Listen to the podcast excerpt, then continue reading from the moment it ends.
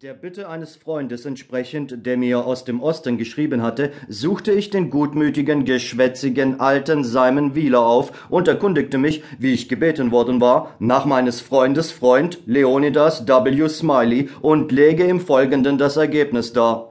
Ich hege den leisen Verdacht, dass Leonidas W. Smiley eine Erfindung ist, dass mein Freund einen solchen nie gekannt hat und nur vermutete, dass, wenn ich den alten Wheeler nach ihm frage, ihm nur sein berüchtigter Jim Smiley einfallen würde und er sich dann ins Zeug legen und mich zu Tode langweilen würde mit irgendeiner zermürbenden Erzählung über ihn, die ebenso weitschweifig und ermüdend wie nutzlos für mich wäre.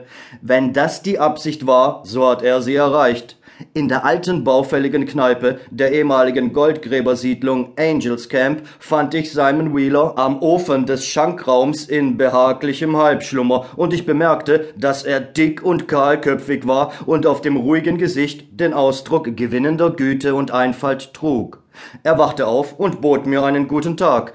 Ich erzählte ihm, einer meiner Freunde habe mich beauftragt, Ermittlungen über einen teuren Jugendgefährten namens Leonidas W. Smiley er würden Leonidas W. Smiley, einen jungen Geistlichen, anzustellen, der, wie er gehört hatte, einmal in Angels Camp wohnhaft gewesen war. Ich fügte hinzu, dass ich Mr. Wheeler zu großem Dank verpflichtet wäre, wenn er mir etwas über diesen ehrwürden Leonidas W. Smiley sagen könnte. Simon Wheeler drückte mich rückwärts in eine Ecke und blockierte mich dort mit seinem Stuhl, setzte sich dann hin und haspelte den monotonen Bericht herunter, der diesem Abschnitt folgt. Dabei lächelte er nie, er runzelte nie die Stirn, seine Stimme änderte nie den ruhig dahinfließenden Tonfall, in dem er den ersten Satz angestimmt hatte. Er verriet nie den geringsten Anflug von Begeisterung, aber den ganzen nicht enden wollenden Bericht hindurch spürte man Aufrichtigkeit und einen ergreifenden Ernst, was mir deutlich machte, dass er, weit von der Vorstellung entfernt,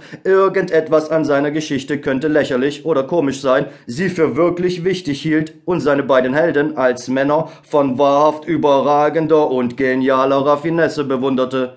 Für mich war das ein Schauspiel, wie ein Mann gelassen solch ein fragwürdiges Garn anspann, ohne jemals zu lächeln, ausgesprochen absurd. Wie ich schon sagte, bat ich ihn mir zu erzählen, was er von ehrwürden Leonidas W. Smiley wüsste, und er antwortete mir wie folgt. Ich ließ ihn auf seine Art erzählen und unterbrach ihn nicht ein einziges Mal. Wir hatten hier mal einen Burschen namens Jim Smiley. Im Winter 49 oder vielleicht war es im Frühjahr 50. Ich kann mich irgendwie nicht genau erinnern, doch war es, glaub ich, 49 oder 50, denn ich besinne mich darauf, dass der große Kanal noch nicht fertig war, als der Bursche zum ersten Mal im Camp auftauchte. Aber wie dem auch sei, das war der merkwürdigste Kerl in der Gegend, da er ständig auf irgendetwas, das ihm gerade über den Weg lief, eine Wette abschloss, wenn er jemand finden konnte, der dagegen hielt. Und wenn er keinen fand, wechselte er die Seite. Was immer dem anderen recht war, war ihm recht. Wenn er nur zu einer Wette kam, ganz gleich wie, war er zufrieden. Aber trotzdem hatte er Glück, ungewöhnlich viel Glück. Fast immer blieb er der Gewinner. Ständig war er bereit und lauerte auf eine Gelegenheit. Man konnte nicht eine einzige Sache in den Mund nehmen, ohne dass der Bursche anbot, darauf zu wetten und die Seite zu vertreten, die einem grad recht war, wie ich ja eben gesagt habe.